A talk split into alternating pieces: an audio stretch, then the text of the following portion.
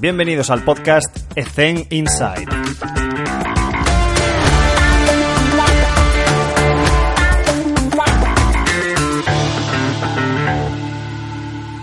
Muy buenas a todos. Hoy está con nosotros Adrián Beltrán. Adrián, ¿qué tal? ¿Cómo te encuentras? Muy buenas, Alejandro. Todo bien, todo bien. Encantado de estar aquí con vosotros y poder saludaros. Genial. Pues para quien no lo conozca, es redactador del Villarreal Club de Fútbol. Es licenciado en CAFID, por supuesto, tiene un máster de prevención y adaptación de lesiones, encima está haciendo un doctorando sobre trabajo de optimización del rendimiento del deportista, enfocado también a trabajo de fuerza, trabajo con dispositivos isoinerciales, sobre cargas céntricas, es decir, modelos actuales de entrenamiento que creo que nos pueden interesar a todos y puede ver si podemos hablar con él y charlar un poco sobre cuál es la realidad actual que a todos nos, nos, nos interesa y estar un poco al día. Así que sin más, Adrián, la primera pregunta me gustaría charlar un poco a grandes rasgos, es una pregunta muy general, pero aspectos clave en la readaptación de lesiones. Pongámonos en la piel de un readaptador que se le da un equipo y directamente, pues venga, hay que entrenar a esta gente. Sí, muy bien, Alejandro. Pues a ver, eh, sí, es una pregunta muy general. Vamos a ir punto por punto, más o menos, a ver si podemos dar algún, alguna respuesta que pueda, que pueda ayudar a, los oyentes. En, un primer paso para nosotros es muy importante el, diagnóstico que se hace de, la lesión. Pues evidentemente no todas las lesiones se recuperan igual y no podemos enfrentarnos a una lesión articular, ósea, muscular, tendinosa de la misma forma. Entonces, un diagnóstico certero y preciso nos va a ayudar muchísimo a la hora de, poder plantear la carga de trabajo a lo largo de, esa recuperación. Mm.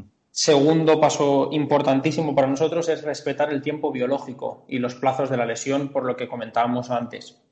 Y con eso, muy importante, ajustar la carga de trabajo. Es decir, si tenemos una lesión recto anterior que nos vamos a ir a tres semanas, el plazo son las tres semanas. Entonces vamos a ajustarnos a ese, a ese espacio de tiempo, a respetar la recuperación biológica. Evidentemente, después la individualización de cada uno, cada deportista, pues eh, tiene unos ritmos diferentes a otros y a partir de ahí esos factores de riesgo que pueda tener y esos mecanismos lesionales por los cuales se ha producido la lesión, vamos a ir introduciéndolos poco a poco. Después, muy importante para nosotros también es la valoración de ese jugador, es decir, por qué ha ocurrido esa, esa lesión. Hay diferentes, tanto con los fisios, preparadores físicos y nosotros, pues hacemos una valoración del jugador, vemos por qué ha ocurrido, si ha sido un tema de fatiga, acumulación de minutos, terreno de juego, etcétera, o si, por el contrario, tiene algún déficit a nivel muscular, si tiene, no tiene unos patrones de activación correctos. Entonces vamos un poco a ver qué factores de riesgo tiene ese jugador y por qué ha ocurrido esa lesión. Una vez tengamos esos factores de riesgo, lo tengamos todo encima de la mesa, vamos a empezar a trabajar con ese deportista. Y como último aspecto clave que también he marcado es la, individualización del trabajo, que para mí es importantísimo. Como hemos dicho antes, cada jugador es un mundo, cada jugador necesita una cosa, posición en el terreno de juego, tipo de esfuerzos que hace. Entonces, no, no podemos tratar a todos los jugadores iguales. Y para mí esos serían un poco los cuatro aspectos claves para empezar en el tema de la readaptación. Genial.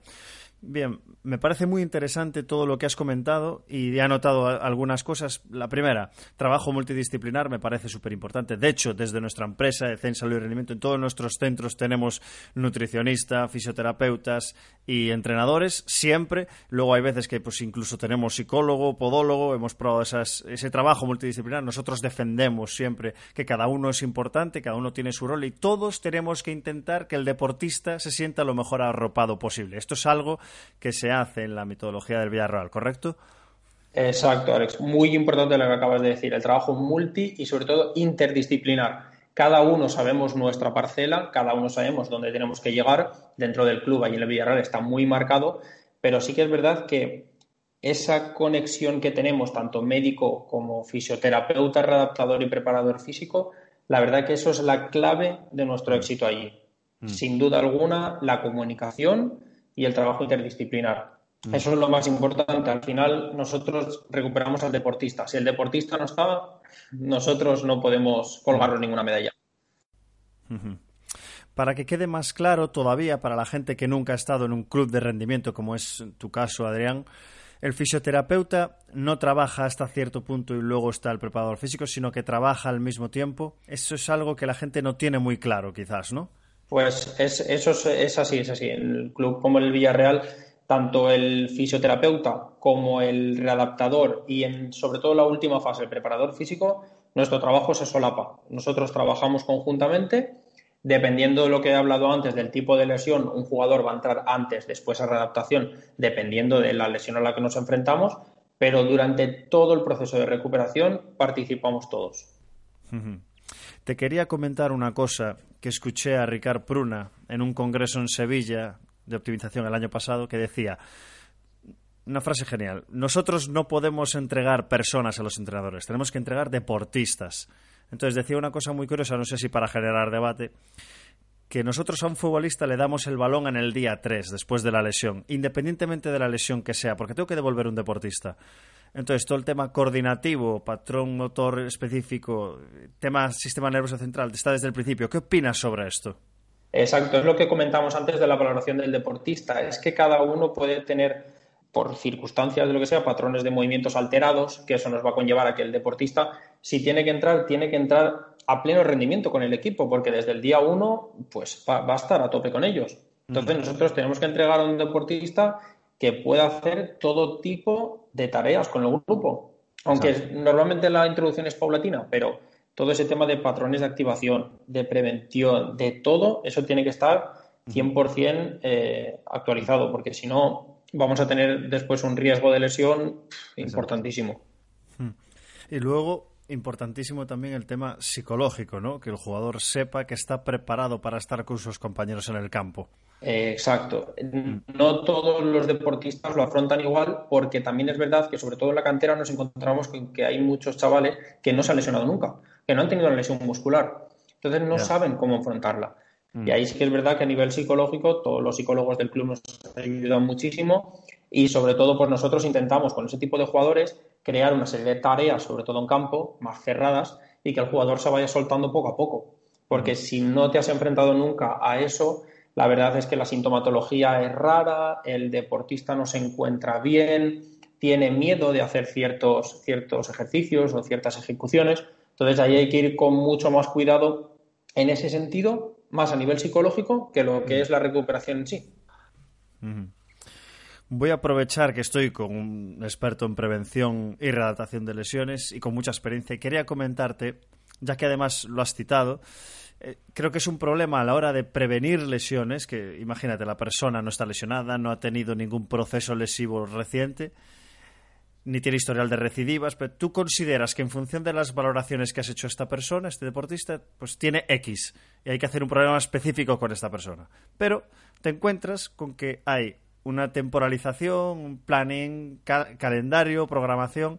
¿Cómo es capaz de introducir este tipo de tareas? Oye, David, tú tienes que hacer esto porque no quiero que te lesiones. Entonces, ¿cómo intervienes? ¿Cómo gestionas eso dentro del equipo? Ahí, ahí la verdad sí que tengo que decir que desde hace, desde hace tiempo viene instaurándose como política de club y ahí la verdad que lo tenemos bastante bien, pero sí que es verdad que es no una guerra, pero bueno, sí que empieza ahí de la preparación física, el preparador físico quiere hacer una cosa, tú ves que es necesario hacer otra porque ese deportista habéis hecho una valoración y aunque sí que es verdad que, bueno, todo el tema de, los estudios que ha llevado a cabo autores como Marcos Chena, pues hay deportistas que se adaptan a ese modelo de juego, se adaptan y aunque tienen un riesgo lesional, pues siguen jugando y no les pasa nunca nada. Pero sí que es verdad que nosotros intentamos a, nivel de activaciones, preentrenamiento y prepartido siempre y todo jugador que ha salido lesionado, el preventivo siempre, siempre marcado.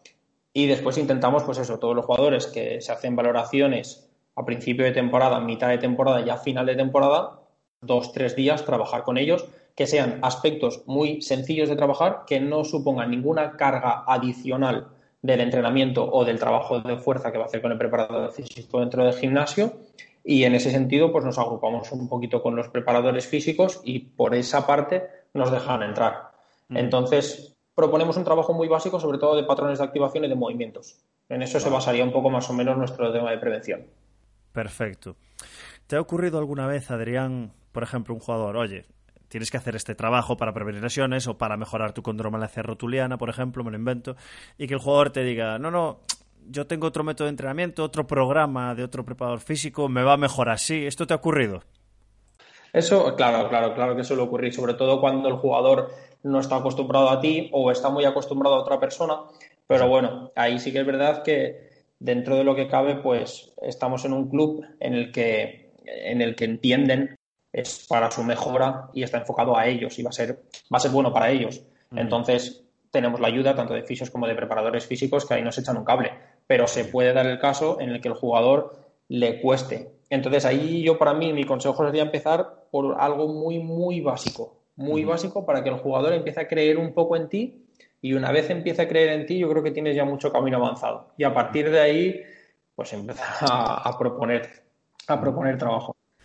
Creo que es muy interesante este tema. Quiero cerrar esta pregunta y pasar a otra temática diciendo una cosa que creo que es fundamental y que no tenemos tanta formación quizás complementaria que es saber comunicar, saber trasladar el mensaje. Nosotros tenemos unos conocimientos de que, por ejemplo, A más B es igual a C, pero es que si no son capaces de vender nuestro producto, de lo que dice la ciencia, es que no, no sirve para nada y creo que ahí tenemos mucho que mejorar. Totalmente de acuerdo, Alex. Es algo que no se enseña, o por lo menos todo el tema de, de más así, de rendimiento y todo, no, no, estamos acostumbrados a verlo. Y para mí es importantísimo. Una persona, ya no, ya no solo el deportista, una persona que crea en ti, que, sepa lo que estás haciendo y que tu dedicación es para él. Una vez el deportista entiende eso, propongas lo que propongas, te va a seguir. Te va a seguir y va a creer en ti y bueno, pues algún día le costará un poco más de hacer, un día no lo hará, pero dos sí y al final lo vas a enganchar. Pero sí que es verdad, esas habilidades sociales y comunicativas son importantísimas dentro de un grupo así, importantísimas. Recientemente pude escuchar a Juan Trapero, el preparador físico de baloncesto de Real Madrid, decía que sí, que planificamos, evidente, y que hoy hay que hacer el 80% de tu RM o la pérdida de velocidad X, pero que si tengo un jugador que por la mañana me viene porque ha discutido con su pareja o lo que sea, pues igual ese día hay que hacer otra cosa. Es que, es que fuera del terreno de juego ocurren muchísimas cosas, es, su, vida personal y es lo que más le va a afectar seguro. Y, eso hay que tenerlo muy en cuenta. Hay que tenerlo muy en cuenta. Y sí que es verdad que nosotros llegamos hasta donde llegamos. Yo y todos los preparadores físicos y redactadores, imagino. Y hay muchas cosas que no podemos controlar. Entonces, dentro de todo lo que podamos nosotros controlar, eso hay que tenerlo todo al dedillo. Pero entender que hay cosas fuera que pueden afectar al deportista y que van a afectar a su rendimiento, evidentemente. Sí, sí, tal cual. Vale, vamos a cambiar Vamos a pasar a la siguiente pregunta, que es un poco cambiar un poco de tema, que es relacionada con los preparadores físicos que recién salen de INEF y que están un poco perdidos porque no saben si irse a docencia, si irse a salud, si irse a rendimiento. Y joder, qué buena referencia estar hablando contigo, Adrián. Recordemos que Adrián ha terminado CAFIZ en 2016 y ahora mismo, tres años después, está de redactador en el Villarreal con un club eh, pues que tiene una gran metodología, que está dentro de lleno en el rendimiento, está en un entorno muy profesional y élite. Y entonces me gustaría preguntarte, ¿cuál es el consejo para esos preparadores físicos que están ahí buscando un sitio y cómo llevar su carrera profesional? Eso sí que es verdad. La verdad que yo me he encontrado con, un tesoro. Eh, allí vivimos en una burbuja. Yo digo que vivimos en una burbuja porque la metodología de trabajo y todo lo que tenemos allí, la verdad es que es es increíble, ¿no? Entonces eso es, digno de admirar.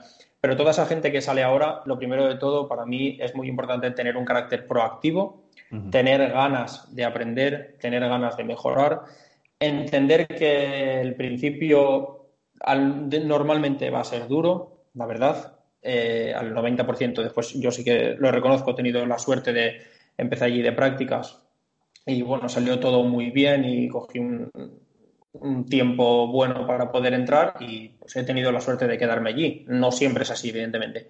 Pero para mí es muy importante ese carácter proactivo, eh, ser feliz con lo que haces, si es lo que te gusta, es lo que te apasiona, hay que seguir en esa línea, hay que seguir mejorando, seguir trabajando, no decir nunca nada que no, porque no sabes después dónde te va a llevar eso. Lo que comentamos de las habilidades sociales, de, de crear un entorno, de conocer gente, eso es importantísimo al principio y a partir de ahí cada uno con su forma de trabajar, porque no nos olvidemos que aquí cada uno tenemos nuestras herramientas y nadie dice que esté bien o esté mal. Al final cada uno tiene su forma de trabajar y, es algo que es una de las cosas bonitas que tenemos en, mm. en, nuestra, en nuestra carrera, en nuestra formación. Entonces, para mí eso es importantísimo, estar en continua formación, carácter proactivo y al principio, pues eso, ser muy cauto, cada uno con sus herramientas y poco a poco ir mejorando. Adrián, ¿podrías compartir con nosotros alguna anécdota o algún error que hayas cometido en el pasado y que hayas conseguido solucionarlo sin dar nombres y respetando la privacidad de todo el mundo? Pues este día me pasó esto, fue un error ya sé que no puedo ir por ahí y tengo que tomar estas otras decisiones. Bueno, sobre todo, pues a ver, a nivel de, de, readaptación, pues alguna vez eh, los jugadores, o eso pues tampoco son del todo 100% se fían de ti o son dicen la verdad, entonces pues tú vas proponiendo trabajo, vas proponiendo trabajo, todo va muy bien hasta que llega un punto que no va tan bien y te suele pasar algo en el campo ves alguna cara del deportista, echarse la mano a algún sitio, entonces empiezas a sudar, empiezas a cambiar de color y ese sudor frío y a veces caliente. Frío, sí, Escalofríos que, solo estás deseando, vamos, no estar ahí. Me suena, me suena. Eso suele pasar. Y después también en cuanto a habilidades sociales, pues al final estás trabajando en un grupo con muchísima gente y bueno, pues al final algún comentario que se puede hacer, algún, sobre todo males entendidos que puedes llevar por allí dentro, pues a lo mejor alguna vez metes un poco la pata, pero bueno, por suerte luego se acaba, se acaba arreglando.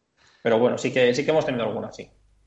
Pues mira qué bien nos viene, porque está relacionado con lo que comentábamos antes, ¿no? De que sí, que las habilidades sociales y las capacidades de mandar mensajes y inteligencia emocional es fundamental cuando estamos trabajando con grupos, eh, por ejemplo, el fútbol que tienes un grupo tan grande, yo vengo del básquet, tengo 12 personas, es un grupo más pequeño, es más fácil de controlar que un equipo de 20 y pico personas, más todo el staff que tienes alrededor. Más es eso, que al final el staff también está compuesto por 7, 8 personas mínimo, cada uno con su función y cada uno con su forma de ser y su forma de comunicar.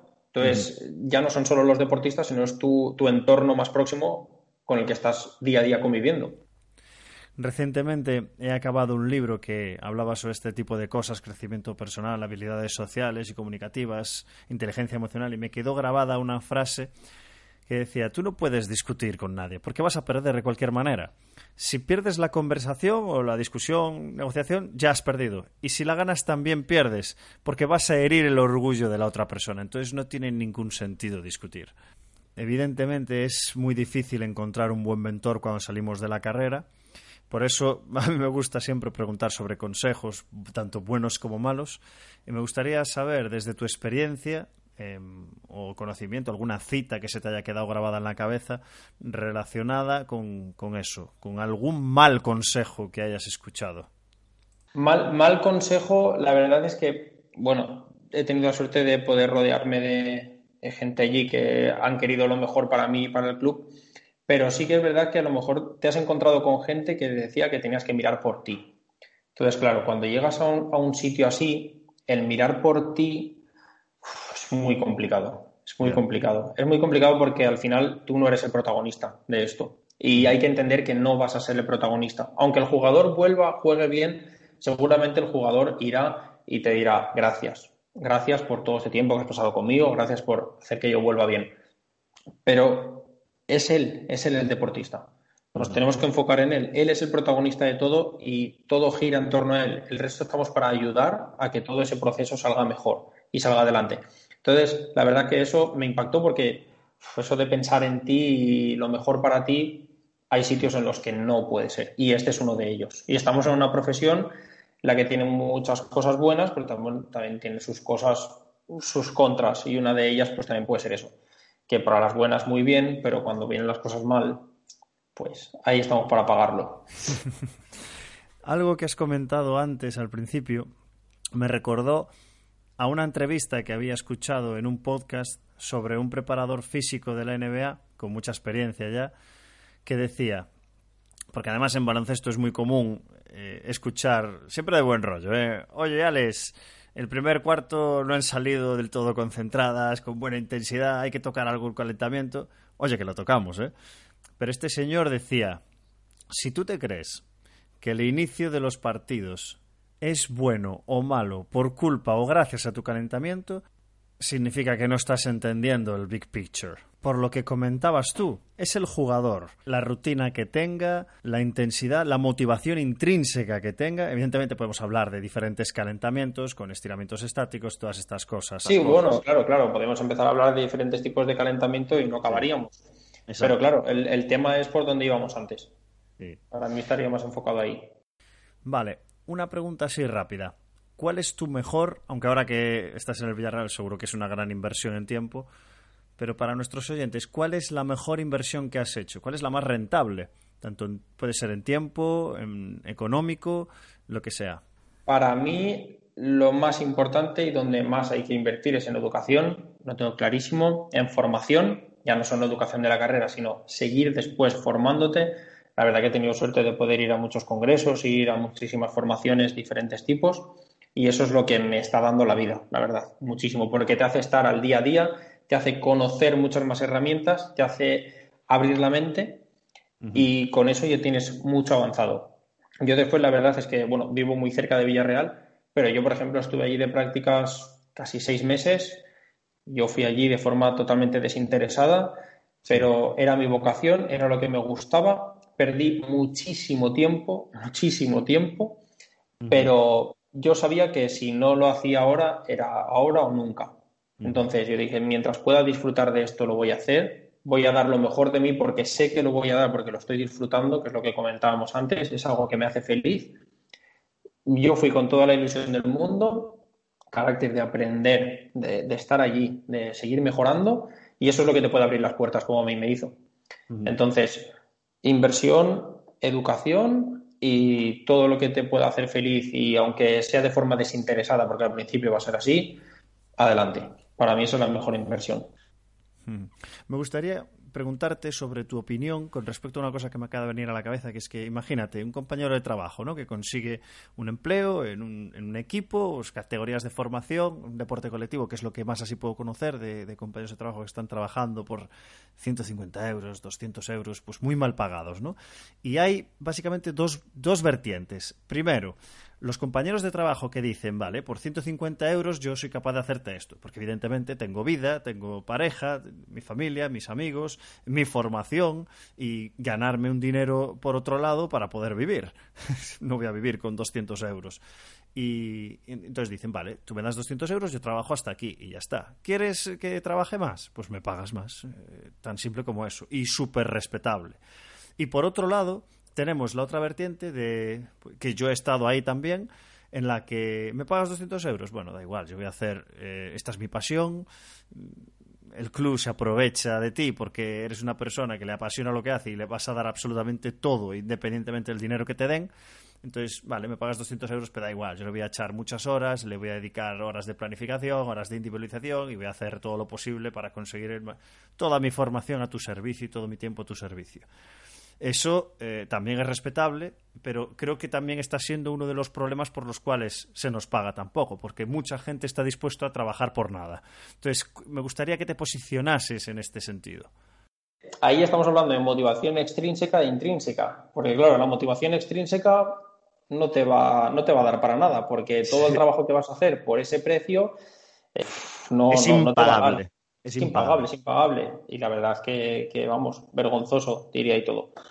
Pero, pero sí que tienes una motivación intrínseca que te va a hacer mejorar a ti, que es lo que comentábamos antes. Te va a hacer mejorar, te va a hacer que cada día aprendas y te va a hacer que no sabes dónde vas a estar el día de mañana. Entonces, si tú desde ese mismo día, por que te pagan eso, esa motivación extrínseca, no te ayuda a dar lo mejor de ti, es que entonces ahí estamos ya estamos dando un paso atrás. Entonces ahí hay que buscar eso, pues otro tipo de motivación, que sé que es difícil, que cuesta, porque la vida no, es fácil y tendrás que y tendrás que llegar al final del mes y tendrás tus cosas y tendrás que pagarte una hipoteca o tendrás que pagarte un coche. Entonces, eso es, eso es lo complicado. Pero si buscas esa motivación intrínseca, yo creo que al final soy de las personas que cree que ese tipo de trabajo después da sus frutos. Mm. Si te quedas en no voy a hacer más porque no me van a pagar más, es posible que te puedes quedar ahí. Entonces, siendo todo lo complicado que es, creer en uno mismo y seguir mejorando, yo creo que te puede hacer llegar por lo menos un poquito más lejos.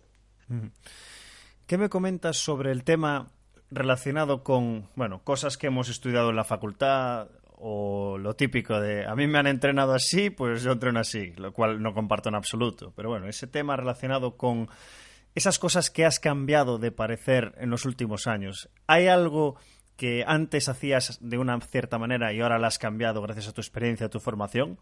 Claro, pues nosotros, a ver, sí que es verdad que dentro del, todo el tema de readaptación, para mí es, un aspecto que, cambia muchísimo, que, que aún le queda muchísimo por mejorar a la readaptación, que día a día vas mejorando. Y para mí lo que voy haciendo es eso, que, cada vez que leo algo es, diferente a lo que estaba haciendo. es que esto ha cambiado, es que esto ha cambiado muchísimo y cambia mm. muchísimo. Esto va mm. rapidísimo, parece, en serio, parece los ordenadores o la tecnología, que aún no has comprado algo y en los tres meses ya, ya se te ha quedado atrás. Hace poco pude ver un estudio que habían hecho sobre cómo se han disparado las publicaciones, los papers, las investigaciones. Esto evidentemente está ayudando mucho al ámbito científico, hay más rigor científico, hay mucha más publicación, mucha más documentación científica. Estamos conociendo cada vez más cuáles son los factores que intervienen en el rendimiento de los atletas, entre otras cosas, y este es el motivo por el que creo que están cambiando tantas cosas, ¿no? El compartir, aunque cada uno, bueno, pues pueda ser más de tu agrado o menos de tu agrado, te pueda interesar más o menos según tu forma de trabajar, pero compartir todo este tipo de conocimiento y tenerlo al alcance como lo tenemos hoy en día, el problema estaría en no verlo o no leerlo. Que después puedan modificarse cosas, mejorar cosas, evidentemente, pero es que esto estamos en un mundo en el que tenemos que estar 100% actualizados. Y para mí una de las formas de, de trabajar ha sido eso, o sea, abrir la mente cambiar totalmente el rumbo y decir, bueno, es que aquí hay muchísimas formas de trabajar y aquí hay muchísimas formas de hacer las cosas. Entonces yo cuantas más cosas abarque y más entienda, ya no solo de entrenamiento de fuerza en gimnasio, es que fisiología del ejercicio, valoración del movimiento, todo lo que yo pueda hacer, es que eso son técnicas y herramientas que yo voy a tener para, para mejorar con mi deportista. Primero mejorar yo y después darle más herramientas a mi deportista, porque puedes tener casos bueno, pues con lesiones complicadas o con jugadores que, no acaban de salir. Entonces, cuantas más herramientas tengas, eso va a ser mucho, muy positivo para ti. Entonces, para mí lo más importante, sobre todo, ha sido eso, la forma de, entender que esto no tiene un solo camino y que aquí hay muchas vías y muchas cosas que aprender. Hmm. Pregunta rápida. ¿Conoces alguna app, algún software que nos recomendarías para ayudarnos en nuestra planificación, en nuestras sesiones, etcétera, en el día a día? Nosotros solemos usar, imagino que conocerán, las conocerán todos los oyentes, pero bueno, dependiendo del tipo de entrenamiento y la población a la que, a la que vas con la que vas a trabajar, sí que tenemos apps de bajo coste, como son, por ejemplo, las de Carlos Balsalobre. Entonces podemos, podemos trabajar todo el tema de fuerza, velocidad de ejecución, Podemos ver eh, apps como dorsiflexión, por ejemplo, para todo el tema de prevención. Estaría muy bien. Y de mayor coste, pues aquí también solemos utilizar todo el tema de ChronoJam con encoders rotatorios, encoders lineales, plataformas de fuerzas. Ahora estamos con dispositivos acelerómetros, GPS. La verdad que solemos usar, por suerte, tenemos, tenemos un amplio abanico de, posibilidades. Pero sí que es verdad que hay, un, hay apps de bajo coste que tienen, vamos, una utilidad increíble, que te van, a, te van a ayudar en muchísimo y te van a dar muchísima información y si después sabes cómo gastarlas, de verdad que hay veces que no se necesita nada más. ¿Algún libro que nos recomendarías para leer? Pues sobre todo enfocado al tema de prevención y readaptación, que es lo que me, eh, que es mi parte, mi parcela. Nosotros somos muy partidarios en el tema de valoración del movimiento. No sé si conocéis a Sharman, y el libro de disfunciones del movimiento es un clásico y es la Biblia para nosotros. La verdad que ahí está todo y, es, difícil de entender, la verdad, está costando, hay capítulos que hay que leerlos dos o tres veces. Es, muy complicado, de verdad, porque hace un análisis espectacular. Y después sobre el entrenamiento de fuerza, eh, para mí lo mejor que he leído hasta ahora ha sido el, libro de, Francisco Seirulo, el entrenamiento en los, en los deportes de equipo. Tiene un apartado sobre todo de aspecto condicional con Julio Tous y Gerard Moras, que son bueno, dos referentes a nivel de, la estructura condicional, pero habla de, bueno, de, tema socioafectivo, coordinativo, una auténtica pasada. Para mí esos dos libros son clásicos y básicos para, nuestra, para nuestro deporte. ¿Recomendarías alguna formación, tanto oficial como no oficial, sobre todo teniendo en cuenta que, bueno, tú después de salir de la carrera pues, estás metido más en el perfil del rendimiento y para esa gente que nos escuche, pues si quieres seguir un poco tus pasos, ¿no? Sí, nosotros la verdad que todo el tema de valoración del movimiento es algo con lo que está, en lo que estamos entrando mucho ahora.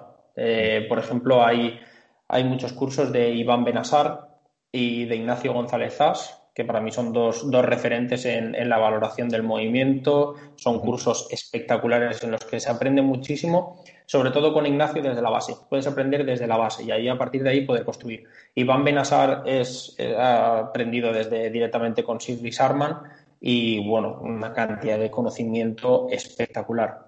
Entonces te va a dar herramientas increíbles, increíbles de trabajo. Después también me gusta mucho todo el tema de, entrenamiento de fuerza. He podido formarme con Oliver Gonzalo Koch, también un referente, todo el entrenamiento de fuerza, dispositivos isoinerciales, bueno, es una auténtica maravilla y la verdad que la forma de explicar las cosas muy, muy bien. Y después, en cuanto al tema de diagnóstico de lesiones y, y, todo el tema, a lo mejor más de la parte de fisio y todo, pero bueno, para mí Carles Pedret he podido coincidir con él en algún sitio también y la verdad es que es, una auténtica maravilla. Así que ese tipo de formaciones más o menos englobaría un poco todo lo que nosotros hacemos. ¿Hay alguna cita que recuerdes especialmente que hayas escuchado a alguna persona referente, algún mentor o, alguna cita que hayas leído en algún libro que te haya marcado, que, transmitas a tus atletas o que te sirva para, para tu profesión, para tu vida personal, algo que te motive, de verdad? A mí, la verdad, Ale, si, si hay alguna cita o hay alguna frase que me gusta es la que nunca hay que dejar de creer. Un poco filosofía Atlético de Madrid, un poco filosofía Cholo. Pero bueno, es que, es que es el día a día, es, es el día a día. Entonces, si, si estás a gusto con lo que haces, si crees en tu forma de trabajar, en tu forma de hacer las cosas, eh, eres una persona respetuosa, que, está donde tiene que estar, tiene el carácter proactivo que hablábamos antes. Es que, es que eso para mí son claves, son claves de, éxito. Perfecto, Adrián. Pues hemos llegado al final de la, de la entrevista. Me he pasado un pelín. Creo que ha sido muy productivo. Y quería animar a todas las personas que nos están escuchando que en el Villarreal las cosas se están haciendo muy bien, de manera muy profesional, tienen gente en prácticas, así que os animo a poneros en contacto con el Villarreal o, con Adrián Beltrán en este caso, por si queréis seguir este proceso formativo orientado al rendimiento, pues que vais a ser muy buen atendidos, vais a estar en un grupo de trabajo sensacional. Adrián, ha sido un placer tenerte con nosotros, compartir este tiempo contigo y muchísimas gracias, ¿vale? El placer ha sido mío, Alex. La verdad que he pasado un rato muy ameno. Muchas gracias por, tu atención y por la de los oyentes. Y bueno, en cualquier cosa que necesiten, eh, pueden ponerse en contacto conmigo vía redes sociales, vía correo, sin ningún problema. Intentar eso, pues ayudarles en la medida de lo posible. Y como bien decías, la verdad que contamos con mucha gente de prácticas todos los años. Así que si quieren aprender un poquito más de la readaptación, la prevención de lesiones, estaremos encantadísimos de que vengan a, visitarnos y poder, y poder estar con nosotros. Genial. Muchas gracias por compartirlo con nosotros, Adrián. Un abrazo muy grande. Un abrazo, Alex. Muchas gracias.